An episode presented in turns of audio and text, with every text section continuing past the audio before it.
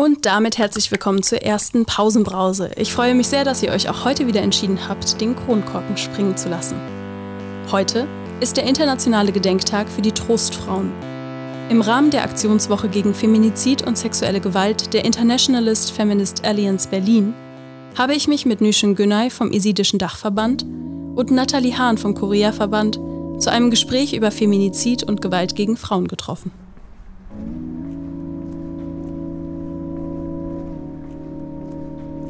Ich laufe die Kitzow-Straße in Moabit hinunter auf der Suche nach der Nummer 103. Hallo. In den Räumlichkeiten des Korea-Verband treffe ich mich mit Nüjen Günay vom Dachverband Esidischer Frauen in Deutschland und Nathalie Hahn vom Korea-Verband Berlin. Der Raum, in den ich eintrete, ist ganz hell. Ich ziehe meine Schuhe aus und weiche Puschen über, mit denen ich über den Holzfußboden laufe. Durch das offene Fenster höre ich Autos, die vorbeifahren. Manchmal mit lauten, manchmal mit leisen Motoren. Vor den großen Fenstern gehen Menschen vorbei. An den Wänden hängen 17 Porträts isidischer Frauen. Die Ausstellung Überleben zum Femizid gegen isidische Frauen wurde zu Beginn der Aktionswoche gegen Femizid und sexualisierte Gewalt am 2. August eröffnet. Ich komme mit der Frage zu diesem Treffen, wie es dazu kommt, dass ich eine Ausstellung über die Geschichten esidischer verschleppter und versklavter Frauen in den Räumlichkeiten des Korea-Verbandes besuche und werde feststellen, dass die Antwort darauf uns alle drei Frauen trotz unterschiedlichster Geschichten, Erfahrungen und Hintergründe verbindet. Vor unserem Treffen bin ich etwas aufgeregt, weil ich mir zwar ein paar Grundlagen anlesen konnte, aber mich trotzdem so unwissend fühle. Und ich bin etwas angespannt, weil ich weiß, dass die Geschichten, die heute auf mich zukommen, mich berühren und mich beschäftigen werden. Eigentlich ein uraltes äh, kurdische Religionsgemeinschaft ist, dass es in Mesopotamien entstanden ist, zwischen dem Gebiet Euphrat und Tigris. Und dass wir äh, von Volkszugehörigkeit zur Kurden sind, aber Religion Isiden, weil Kurden schon Kurde sein ist schon vielfältig, also ist schon bunt. Wir haben christliche Kurden, muslimische Kurden, Esiden. Wir hatten viel, viel früher auch Juden, haben wir leider nicht mehr. Also zum Beispiel da, wo ich herkomme, nicht mehr. Esiden, alle Esiden sprechen äh, Kurmanji. Bereits am Telefon erklärte ich Nüjen Günay, dass ich nicht so viel weiß über die Geschichte der Esidien, noch über die Trostfrauen. Sie antwortete, dann müssen wir ganz von vorn anfangen. Das Besondere ist, ist dass es die Frau einen ganz hohen Stellenwert hat, insbesondere die Mutter, weil sie das Leben schenkt und somit für Erhalt der Menschen sorgt, wird sie als heilig gesehen. Wir haben in Esidentum eine heilige Mutter, die heißt Khatuna Fakhra und nur uns Frauen steht es zu, für sie drei Tage im Jahr zu fasten. Das ist auch so eine Besonderheit, typisch Esiden. Nüjen Günay erzählt mir vom 74. Genozid an dem esidischen Volk vor sechs Jahren. 3. August 2014 fand, ein, äh, fand der 74. Genozid in Nordirak, Schengal, das Hauptsiedlungsgebiet der esidischen Kurden statt. Und somit äh, begann diese Völkermord, diese Grausamkeit, gegen, insbesondere gegen esidische Frauen. Fast 7000 Frauen und Kinder wurden verschleppt, versklavt und auf die Sexsklavenmärkte äh, zum Verkauf ausgestellt, wurden verkauft, wurden gekauft, wurden weiterverkauft. Also. Und man muss ja sagen, das äh, Genozid hat ja noch nicht aufgehört. Es ist ein andauernder Genozid für uns jesidischen Frauen, kurdischen Frauen. Es ist ein Feminizid, eine Form von Genozid. Das war ja ein Angriff gezielt auf Frauen. Wirklich gezielt auf Frauen, dass man sie versklavt, sie in Ketten, äh, mit Ketten fesselt und auf diese eröffneten Sklavenmärkte sie verkauft. Das ist ein systematischer, ähm, äh, also geplanter, ge geplanter äh, Angriff auf Frauen. Ihnen, ihnen, einfach zu sagen, ihr, auch wenn ihr in eurem Kultur, kurdische Kultur, so hohen Stellenwert habt, für uns habt ihr keinen Wert. Also so wurde der Frau zu vernichten. Da, damit hängt es zusammen. Die Ausstellung im Rahmen der dritten Aktionswoche gegen Femizid und sexualisierte Gewalt soll darüber informieren, was diesen Frauen geschehen ist. Es sind Geschichten von Verschleppung, von sexualisierter Gewalt, Vergewaltigung und Missbrauch, von Versklavung. Ich gucke mich ganz langsam um. Diese Geschichten sind nur ein Bruchteil der erschreckenden Geschichten, die erzählt werden könnten. Es sind ja fast 3000 Frauen immer noch in IS-Gefangenschaft. Die möchten auch gerettet werden. Und die warten auf Hilfe. Und äh, die Geschichten dieser Frauen sorgen dafür, dass es nicht in Vergessenheit gerät. Das sind wie festgehaltene Dokumente für uns. Es soll niemals in zehn Jahren jemand sagen, es hat nicht stattgefunden oder es hat nicht gegeben. Das ist Beweis dafür, dass es gegeben hat. Deswegen machen wir diese Öffentlichkeits- und Aufklärungsarbeit. Sagt Nüschen Günay vom Jesidischen Frauenrat Berlin. Bei einem Kaffee sitzen wir nun zu dritt am Tisch in der Mitte des Ausstellungsraumes. Nathalie Hahn ist zu uns gestoßen.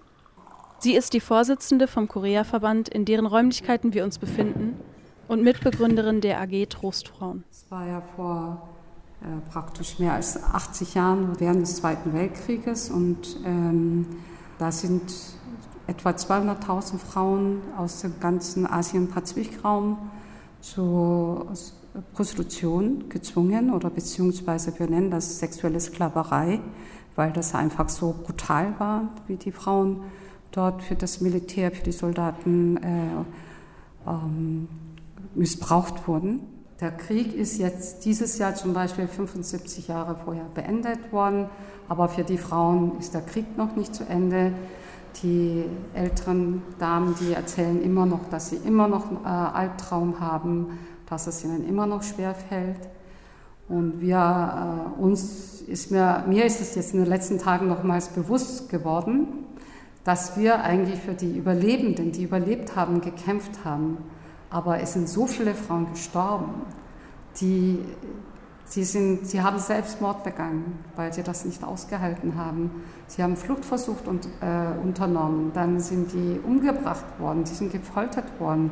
Die sind dann auch im Krieg irgendwo in den Philippinen oder auf den Philippinen oder in Indonesien vom Bomben genauso betroffen. Viele Frauen konnten nicht nach Hause kommen, weil sie damals nicht wussten, wo sie waren. Und zufällig sind, äh, wussten sie, dass jetzt ein Schiff losfährt oder ein Zug, dann konnten sie nach Korea zurückkommen in ihre Heimatstadt. Aber viele haben das nicht geschafft. Und so viele Frauen sind verstorben und über die ähm, reden wir zwar, aber nicht wirklich. Also wir haben bis jetzt immer für die, die lebenden Frauen gekämpft, dass sie die Anerkennung haben, aber dass das Kapitel jetzt nie zu Ende ist. Ne? Und deswegen kriegen wir auch so nochmal so Power mit äh, Isidischen Frauenrat. Es hat uns einfach äh, zusammengeführt, weil es einmal so lange her ist und man denkt, es ist vorbei. Und dann leben wir im 21. Jahrhundert und es ist ein Schengen. Und es ist gar nicht vorbei. Das Bewusstsein hat sich total verändert. Und das, das sagen, ja. ja, dass sie dann irgendwie, dass viele wirklich den Zusammenhang erkennen und dass das eigentlich wirklich ein Problem äh, für Frauen äh, speziell, dass uns das betrifft, dass das nicht nur jetzt weit weg von uns und, und so lange zurück. Und dann ist es heute noch so aktuell. Erklärt Nathalie Hahn. Korea, wo sie die Frauen ja nach fast 46 Jahren zum ersten Mal das Schweigen durchbrochen hat. 1991, praktisch am 14. August, die erste Zeitzeugin, die den Mut hatte, vor die Kamera zu treten, vor die Fernsehen und das erzählt hatte. Und daraufhin war das so vergleichbar wie heutige MeToo-Bewegung. Ganze Frauen aus Indonesien, aus den Philippinen. Teilweise waren die Holländerinnen auch betroffen, weil die damals in Indonesien waren. Tausende von Frauen haben sich daraufhin gemeldet und das wurde zu einer richtigen sozusagen Trostfrauenbewegung. Und äh, das ist, wir wollen dann auch zeigen, also nicht das Leid, aber auch, warum diese Geschichte immer verschwiegen wird aber dann gleichzeitig, äh, wie es dazu kam, diese, dass, dass wir jetzt nicht zum Schweigen gebracht werden, also für, für die jesidischen Frauen, weil die Frauen sich selbst äh, organisieren, dass die Frauen, Frauenbewegung dahinter steckt und dass man diese, die Geschichte immer weiter erzählt. Und um das zu zeigen, weil sie alle sagen, ja, in Asien sind die äh, mehr gibt es mehr Tabu und dass die Frauen sich nicht trauen würde. Aber schaut man irgendwie nach Deutschland, genau das Thema wird ausgespart. Also die Aufarbeitung der Vergangenheit gilt ja Deutschland, gelten die Deutschen als die, wirklich die, wie Weltmeister. Aber gerade das Thema wird das nicht aufgearbeitet. Und das liegt einfach daran, weil da wirklich keine große Frauenbewegung dahinter steckt und die betroffenen Frauen empowert hat und gestärkt hat, dass sie dann irgendwie öffentlich das erzählen konnte. Also ich habe auch eine Schwiegermutter. Ich muss an meine Großmutter denken, von der ich bis heute nicht weiß, was ihr auf ihrer Flucht im Krieg passiert ist. Seit sie aber in den letzten Jahren immer dementer wird, zeigt sich auch in ganz bestimmten Momenten eine starke Angst vor Männern und auch Wut. Meinem Vater vertraute sie an, dass sie ihr Leben lang Angst vor Männern gehabt hätte. Sie wird ihre Geschichte mit ins Grab nehmen. Und deswegen haben wir auch gesagt, diese Gewalt, diese systematische Gewalt an Frauen ist derart weit verbreitet auf der Welt. Da müssen wir kurdische Frauen, ob Lateinamerika, ob Sudan, ob Afghanistan, wir müssen uns derart gut vernetzen, dass wir auch dementsprechend auch eine Antwort geben können. Und dieses Bewusstsein ist da. Und das ist das Positive, das ist das Gute. Wir sagen zwar hier in Deutschland oder in Europa sind wir, sind wir frei, wir leben frei als Frau, aber das stimmt so gar nicht. Ich finde sogar manchmal ist noch gefährlicher, weil du nicht sofort merkst. Es ist so schleichend, so langsam schleichende und mit irgendwelchen Paragraphen geschütztes. Und das ist so gefährlich. Diese Verharmlosung ist so gefährlich für europäische Frauen. Und das muss da oben Klick machen. Und diese Organisierung hier in Europa muss noch mehr werden, sich verbreiten. Und es muss wie ein Meer, der Wind Tsunami bricht. Es muss über die Grenzen Europa hinaus, weil dieses Gewalt einfach so global ist. Dass wir Stimme dieser Frauen werden. Diese Ausstellung sollte auch das bewirken, dass wir, jesidische Frauen mit koreanischen Frauen, dass wir Stimme dieser Frauen werden.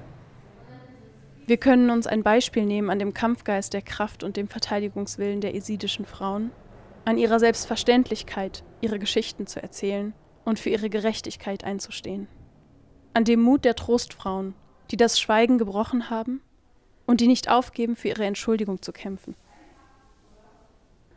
Am Ende unseres Gesprächs geben mir Nüschen Günay und Nathalie Hahn noch Essen von ihrer Ausstellungseröffnung mit. Gefüllte Weinblätter. Ich bin berührt von unserem Gespräch. Ich kam nicht nur als Journalistin zu diesem Treffen, sondern auch als Frau. Und obwohl unsere Erfahrungen und Geschichten ganz unterschiedlich sind, können wir uns als Frauen verbinden, denn wir haben einen Zugang zu dem Schmerz, den Frauen erleiden. Er ist Teil unserer kollektiven Geschichte.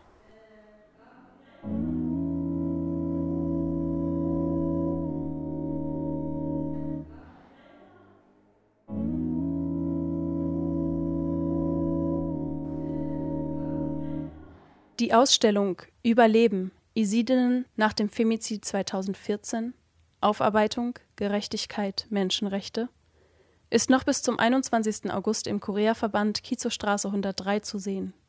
Die Öffnungszeiten findet ihr auf trostfrauen.de slash Aktionswoche-2020.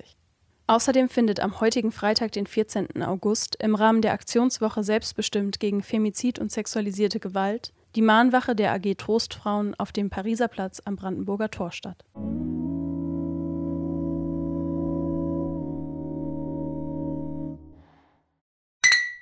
Das war die erste Pausenbrause. Aus Berlin, aus linker Perspektive. Rote Brause, der News-Podcast des ND. Von und mit Marie Hecht. Jeden Freitagnachmittag. Aktuelle Meldungen findet ihr wie immer täglich im Blatt oder auf neues-deutschland.de. Alle Folgen vom Rote Brause Podcast könnt ihr nachhören unter neues-deutschland.de slash podcast. Ich mache jetzt Feierabend. Prost!